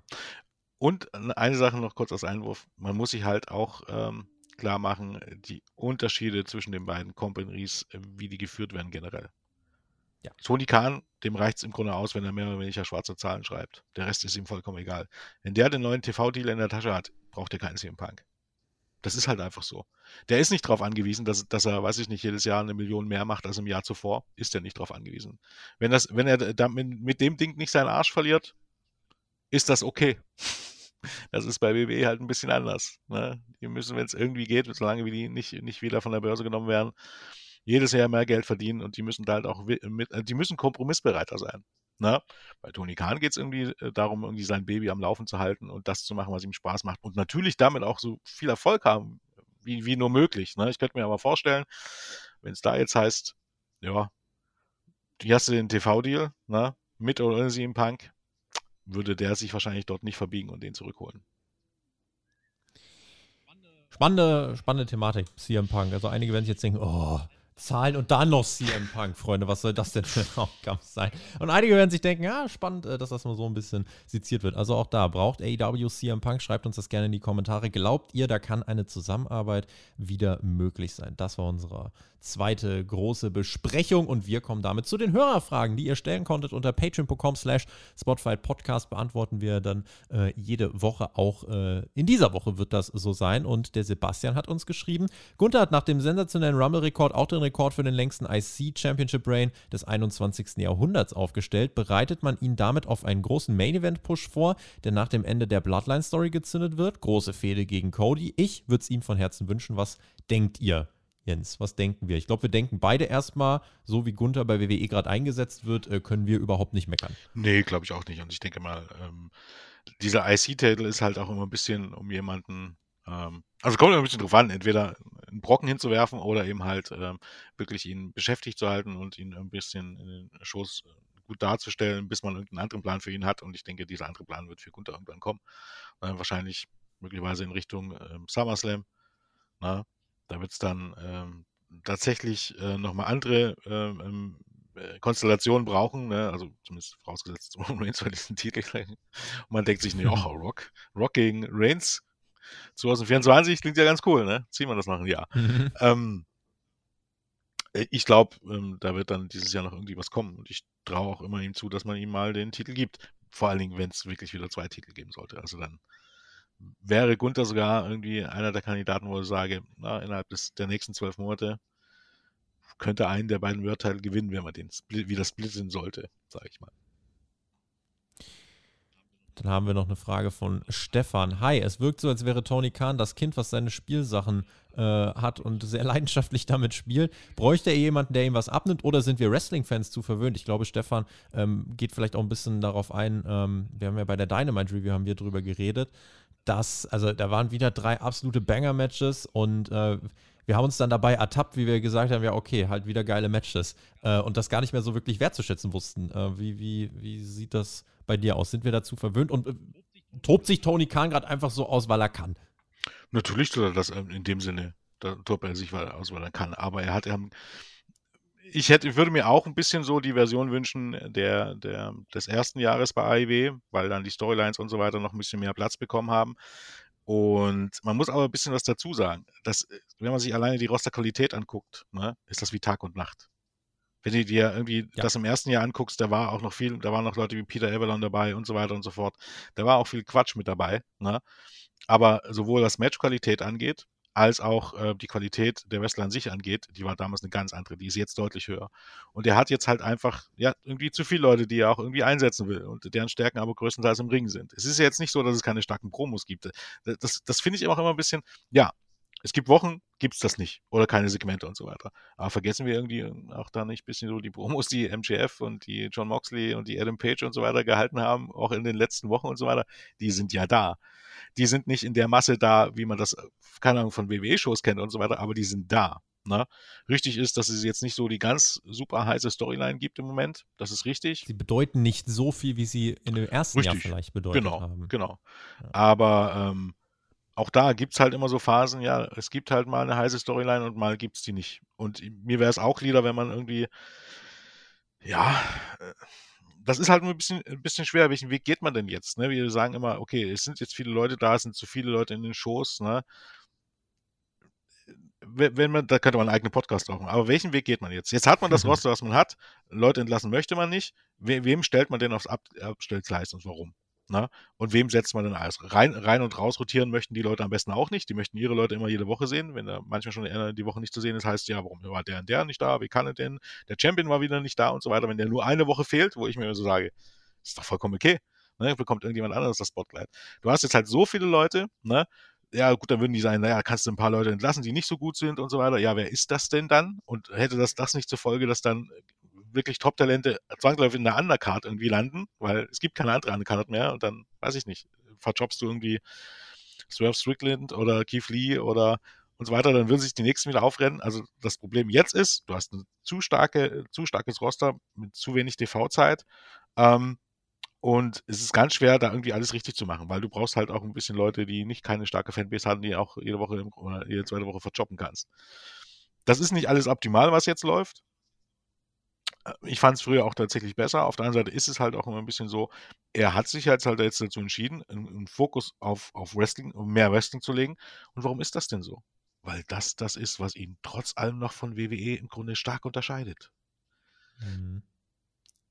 Es ist vieles Geschmackssache, muss man auch dazu sagen, aber wenn du mich mal fragst, das Wrestling in den AEW Weeklies ist den, oder bei, bei dem bei WWE Weeklies im Main Roster sowieso NXT, na, lassen wir jetzt mal außen vor, meilenweit voraus. Und das ist das, was die unterscheidet von WWE. Also, das ist halt immer so Sache, ne? du sagst denen, ja, jetzt ist WWE besser geworden, jetzt müssen sie sich irgendwie ein bisschen unterscheiden. Ja, machst du das, was WWE macht, im besten Fall genauso, genauso gut oder vielleicht auch ein bisschen schlechter oder machst du das, wo du wirklich gut drin bist und machst es einfach besser und bietest da wirklich eine Alternative an. Vielleicht sollte man das auch aus, aus der Perspektive mal sehen. Ich weiß, das gefällt nicht allen, ne, weil es nun mal nicht für jeder alles ist, aber wenn du sagst, du möchtest eine Alternative sein, dann musst du vielleicht auch irgendwas was haben, was du besser kannst als der andere. Sonst bist du TN, TNA 2.0. Stefan hat äh, noch liebe Grüße bestellt und wünscht uns ein fantastisches Wochenende. Das wünschen wir dir ja, natürlich so, auch.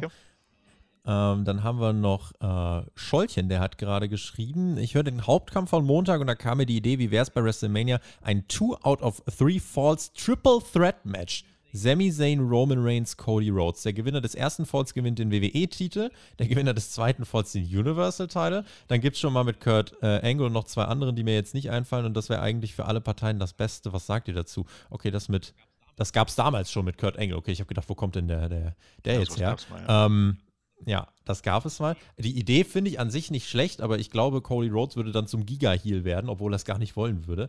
Äh, insofern Ihr habt das im Montag bei Hauptkampf schon beschrieben. Eigentlich ist es eine hauchdünne Wand zwischen Cody Rhodes und Sami Zayn, die bestehen bleiben muss, weil sonst äh, halt alle für Sami Zayn sein werden. Das Szenario ist lustig und äh, spannend auch, finde ich. Ähm, man, ich, viele machen sich einfach jetzt Gedanken, wie kommt Sami Zayn noch in diesen WrestleMania äh? Ich glaube nicht, dass das der Plan ist, Jens. Ja, ich glaube auch nicht, dass das der Plan ist. Und wie gesagt, ich bin auch der Meinung, das ist nicht notwendig man muss das, was man hat, jetzt gut weiterziehen. Er, vor allem, er steht jetzt in dem Elimination Chamber äh, Main Event. Also nicht in der Elimination Chamber, aber im Main Event von der mhm. Elimination Chamber. Er bekommt dort eine, seine Titelchance. Aus dieser Titelchance wird man irgendwie, irgendwie rausscrewen und das wird zu diesem Take-Team-Title-Match mit Kevin Owens und Sami Zayn und den Usos führen und die kannst du im, in den Co-Main-Event von ersten Tag von WrestleMania stellen und dann ist er auch irgendwie in einem der wichtigsten Matches und dann ist gut. Und der Titel ist so lange nicht gewechselt, dass das auch Bedeutung hat man sollte sich damit abfinden, dass es daraus hinausläuft. Es gibt, selbst wenn ich das bucken würde, es gibt keinen guten Grund jetzt im Moment, so wie es äh, spätestens seit Montag aussieht, warum man das noch um, umbiegen sollte. Cody Rhodes ist over. Cody Rhodes hat eine großartige Promo gehalten. Cody Rhodes hat es geschafft. Gab es auch mal andere Leute, die das nicht geschafft haben.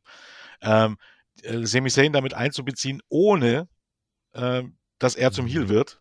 Also, dass Cody mhm. zum Heal wird. Ne? Und ähm, in welchem Szenario würde denn, würde denn, wenn, man die drei jetzt irgendwie zusammen in Main checkt, in welchem Szenario wär, wär, würde WWE da rauskommen, mit, dass man mit Sami Zayn und Cody Rhodes irgendwie und Roman Reigns irgendwie drei Topstars hat? Ich, ich sehe dieses Szenario nicht. Irgendjemand wird darunter leiden. Roman Reigns wird es wahrscheinlich nicht sein, aber Cody Rhodes oder Sami Zayn. Und wenn man das jetzt so weiter fortführt, ich glaube nicht, dass irgendjemand wirklich glaubt und erwartet, dass Roman Reigns jetzt irgendwie den Titel an Sami Zayn verliert und dass wir bei, und will das überhaupt jemand bei Mania irgendwie Sami Zayn gegen Cody Rhodes. Ich weiß es hm. nicht, keine Ahnung. Ich würde nicht damit rechnen, dass es äh, so weit kommt und es im Gegensatz zu damals mit mit äh, Brian Danielson oder Daniel Bryan finde ich auch nicht, dass es notwendig ist. Also solange wie Cody Rhodes als Babyface over ist und, und so over ist, wie er, wie er das jetzt aktuell ist, warum sollte man diese Pläne irgendwie ändern? Es ist nicht so, dass es damals mit Batze auch so war. Also. Von daher, ich, ich sehe es nicht kommen. Und ich, ich finde auch, ähm, man, man, sollte es, man sollte nicht immer irgendwie alles, alles machen, weil das äh, für den Moment eine gute Idee von Fans ist. Ich finde halt auch so, so Main Events von großen Matches zu Total Flat Matches, wenn die Story passt, okay. Vielleicht passt die Story auch. Es ist nicht die schlechteste Idee, muss ich dazu sagen. Aber irgendwie ein Single-Match fühlt sich immer doch ein bisschen größer an, irgendwie. Für mich persönlich. Mhm. Da haben wir viele Kommentare zu. Auch nochmal so High as fuck, tollste Username dieser Welt, hat auch nochmal geschrieben, warum kein Triple Threat Match mit einem epischen Fight. Äh, Pin Cody und Sammy gleichzeitig Roman Reigns, beide haben einen Titel. Auch, ja, also ich fände es auch besser, wenn die Titel wieder gesplittet werden, aber es ist halt, äh, ja, das ist glaube nicht, ich glaube, Cody Rhodes wird nach WrestleMania mit beiden Titeln dastehen und Roman Reigns wird erstmal zwei, drei Monate Pause machen. Ich denke, das ist das ja. wahrscheinlichste Szenario und klar, wir sehen uns jetzt dann all danach, dass man doch mal das, das äh, Un Unvorhergesehene macht und dass man doch vom großen Plan abweicht, aber ich sehe es wie du. Danielson brauchte es damals, weil die, die eigentlich dort stehen sollten, Batista und Randy Orton, gar nicht funktioniert haben. Nein. Cody Rhodes und Roman Reigns funktionieren jetzt. Das ist halt der, der entscheidende kleine Unterschied, äh, wo wir mal gucken müssen, wie sich das dann. Und man hat einfach das Problem, dass man den Titel hätte vorher splitten sollen. Dass man sich ja. zum. Also la langsam ist es halt wirklich lächerlich, warum man sich immer wieder seit Jahren einbildet, dass es zu Rock gegen Roman Reigns kommt und das seit Jahren durchzieht. Also man, man hatte seit also seit Roman Reigns im Grunde schon den ersten Titel, also oder beide Titel, die waren nicht schon vereinigt, die waren schon vereinigt, als er die gewonnen hat, ne? Ich glaube schon. Ja. Heißt es irgendwie, ja, ne, hier WrestleMania in Los Angeles, da kommt dann The Rock und so weiter. Und bis zwei Monate vorher ist es immer noch nicht fix und man plant aber zwei Jahre darauf zu. Wie bescheuert kann man denn sein? Also jetzt mal ganz ehrlich, mhm. also das ist auch für mich ein gewisses Grad äh, von, von Unprofessionalität. Sich darauf zu versteifen, um sich da, um dann wieder mit nichts dazustehen, ne? Und dann in so eine, das ist halt das Problem, kannst du jetzt drehen und wenn du willst. Das Problem, warum Sami Zayn da nicht im Main Event stehen wird, ist nicht Roman Reigns und auch nicht Vince McMahon und auch nicht Triple H. Eigentlich ist es The Rock. Wenn der nicht immer wieder Hoffnung machen würde, dass es so weit kommen würde, hätten wir jetzt wahrscheinlich zwei ja. Titel und dann würde das Problem nicht mhm. bestehen. Wir haben noch eine letzte Frage von, von Jojo und danach machen wir den Deckel drauf. Äh, haben wir an sich schon ein bisschen beantwortet. Jojo fragt, äh, kann man mit gutem Wrestling äh, Fans zurückholen bei AEW und die Ratings wirklich verbessern? Ist gutes Wrestling in der Lage, einen deutlichen Unterschied zu machen? Und Jojo schreibt uns noch, er ist sehr enttäuscht, wie selten das House of Black eingesetzt wird. Als großer AEW-Fan würde er sich äh, freuen, wenn die zu, AE, äh, zu WWE wieder gehen würden. Äh, auch eine spannende Aussage. Das übrigens, ne, generell viele bekommen nicht die Zeit, die sie verdienen. Ich habe jetzt auch bei der Rampage wieder drüber geredet. Eddie Kingston und Ortiz, eigentlich was, wo du richtig was raushauen kannst. Gefühlt so präsentiert, dass es möglichst versteckt werden soll. Einfach jede Woche in einem Feuerwerk von Videopaketen. Bam, bam, bam, bam, bam, bam, bam, bam, drei Sekunden Videopaket. Bam, bam, bam, bam, bam, bam, bam, bam, bam, und das geht halt komplett ja. runter. Ähm, ich glaube, das geht halt vielen so, dass, dass sie bei AW nicht hundertprozentig zur Geltung kommen können. Eigentlich könntest du mit der Hälfte des Rosters gerade geile Shows machen. Äh, aber die Hauptfrage ist, kann man mit dem guten Wrestling allein wieder Fans zurückholen? Du hast vorhin schon gesagt, das ist das, was AW gerade von WWE unterscheidet. Ähm, wenn es aber darum geht, wirklich Ratings zu steigern, glaube ich, brauchst du etwas, wo die Leute nachhaltig interessiert sind. Ich denke, 52 Wochen im Jahr zum Großteil nur auf Matchqualität zu stützen, wird nicht dazu führen, ähm, dass, dass mehr Menschen investiert sein werden als vorher. Na, wirklich, wirklich eine Steigerung. Zu einer Steigerung wird es nicht führen. Das glaube ich tatsächlich auch. also du brauchst schon ein bisschen Storylines und Charaktere und so weiter, aber du kannst halt auch Charaktere durch gute Matches aufbauen. Gutes Beispiel ist halt äh, Takeshi da, wie man es jetzt im Grunde gerade sieht. Na? Ne? Ja der hat nur gute Matches. Es ist jetzt nicht so, dass der gute Promos hält und so weiter. Und trotzdem kommt. Aber lustige, wenn er, wenn er, wenn er da, spricht. Da, das, das war, ist richtig. Das eine Mal gegen genau. Der hat auch Charisma und so weiter und das ist, der ist auch sehr, ja. sehr jung, soll heißen. Aber du siehst halt auch, dass du jemanden overbringen kannst damit. Aber ja, grundsätzlich stimme ich zu, dass da irgendwie doch Storylines und Charakterentwicklung noch mit dazugehören. Ich hoffe, dass man da auch mal ein bisschen den Mittelweg wieder findet. Ich, mhm. wie gesagt, ich sehe es ein, man hat ein, man hat ein großes Roster und das ist ein Problem. Äh, also ein gutes großes Roster. Wenn man ein schlechtes großes Roster hätte, wäre das nicht so das Problem, aber man hat ein gutes großes Roster und das ist ein bisschen das Problem. Und es bleibt nach wie vor, hat man das letzte Mal auch schon vor einer Weile drüber gesprochen. Äh, ich verstehe immer noch nicht, warum Rampage immer, immer noch so dahin gerotzt wird. Also das ist halt. Und warum man. Ich hatte diese Woche nicht, nicht viel Spaß. Richtig, und warum man immer noch Dark und Dark Elevation hat und es mir keinen Grund gibt, warum man zwei solche, warum braucht man zwei identische Shows und macht nicht wenigstens eine Show davon irgendwie für die Underkader, gerade wenn man irgendwie kannst du doch irgendwie dann auf den Honor Club hauen oder irgendwas anderes. Ne? Das ist, ist ja jetzt noch nicht mal sagen könntest, du kannst dem nicht ein bisschen Wert geben. Warum machst du, warum machst du aus dem, was jetzt nicht gerade im Moment Rampage ist, warum bringst du das nicht bei Dark Elevation und du machst, oder bei Dark, dann hast du mit Dark Elevation oder Dark, je nachdem, die andere schon noch eine, wo du irgendwie Talente einsetzen kannst und aus Rampage machst du im Grunde, wenn du so möchtest. Machst du deine Ring of Honor Show, oder? Von mir aus, genau. Und aus, aus, aus Rampage, ja, ne, wie gesagt, machst du von mir aus in den Show mit Ring of Honor. Oder machst halt auf, gut Deutsch eine dritte Stunde Dynamite, so wie es im Grunde sein sollte und so wie es angedacht war. Mit nicht irgendwie ja. dahingerotzten Matches, sondern mit, also äh, Rampage ist halt wirklich so eine Show, die ist nicht schlecht, aber es ist halt wirklich so eine Sache, da kannst du sagen, oh, kannst du dir jetzt angucken, aber du kannst es halt auch sein lassen. 14 Minuten Blackpool Combat Club gegen Butcher Blade und Kip Sabian muss ich halt nicht sehen, nachdem ich bei Dynamite drei Banger-Matches nee, gesehen habe. Und das ist halt, also ich weiß, dass es Leute gibt, die sagen, ja, so mich unterhält das. Das ist absolut in Ordnung. Aber bei der Menge, die gerade auch wir an Wrestling konsumieren, ist das, glaube ich, dann irgendwann was. Oh, nee. Holt, holt mich leider nicht mehr. Ja, ich meine, ich, ich finde es halt auch absolut okay, wenn du jetzt nur AEW schaust und so weiter, dann ist halt nicht das Problem, dort die Stunde noch zu gucken und, und ne, dir wird dabei auch nichts fehlen. Aber es ist halt wirklich die Sache, eben dieses Match mit Kip Sabin und so weiter, das kannst du halt auch irgendwie äh, bei der YouTube-Show bringen. Und äh, stattdessen und kündigst du halt bei Dynamite irgendwie äh, eine Stellungnahme von MGF an wenn, und bringst du ihm halt mal Mittwoch nicht oder weiß, weiß ich doch nicht, irgendwas. Oder du bringst die Mark Briscoe-Promo in den Ring. Ja. Sowas. Also es gibt ja wirklich genug Möglichkeiten und, und du könntest Take-Team-Wrestling besser pushen, du könntest Trios-Wrestling besser pushen, du könntest wirklich kleine Fäden irgendwie besser pushen. Also du kannst, also das verstehe ich halt wirklich nicht wo, woran es da jetzt irgendwie scheitert. Also ich kann es nicht nachvollziehen. Ja. Vor allem, es war ja zwischendurch besser. Ja. Mal. Jetzt für vier, fünf Wochen. Und dann, dann ging's, dann kamen wieder die Cassidy Main Events und, mhm. und dann äh, war es leider. Und meiner Meinung nach könntest du auch wirklich sagen, okay, gib Kenny Omega oder den Young Bucks die sage hier, du bookst Rampage, du bookst äh, äh, Dark Elevation. Am Mittwoch bei den Tapings haben wir ein Meetings. Ihr sagt mir, was ihr für Ideen habt. Ich sage euch, was, was gut und was schlecht ist, was wir anders machen würden. Und dann ziehen wir das durch und fertig. Der muss das doch nicht alles müssen alleine ja nicht machen. Mal die sein. müssen ja nicht Ahnung, mal die sein. Gucken, was du für Leute hast. Du hast Leute wie Billy ja. Gunn, du hast Dustin Rhodes, du hast äh, du hast Leute, die auch äh, erfahrene Producer ja. sind. Ich weiß nicht, inwiefern Arn Anderson da noch mit drin. Also du hast einfach Leute, die Ahnung haben, die das produzieren könnten. Ja. Ähm, aber trotzdem Tony Khan. Und du merkst, am Ende des Tages macht Tony Khan ja, natürlich. Das, das merkst du. Richtig. Und das ist halt dann auch ein bisschen zu viel. Er hatte nicht den, Weitblick und so weiter. Also er kann nicht immer diesen Blick haben. Das ist doch eben wie richtig. auch. Das funktioniert halt auch nicht. Und dann ist, ist halt nur manche Sachen, die für uns dahin gerotzt sind, wo er sich, sich, sich was gedacht hat, ne? Vielleicht, wo er auch was geplant hat, ne? Und so weiter. Und dann merkt er, ja, das funktioniert doch nicht so. Dann ist wieder irgendjemand dich da und so weiter und so fort.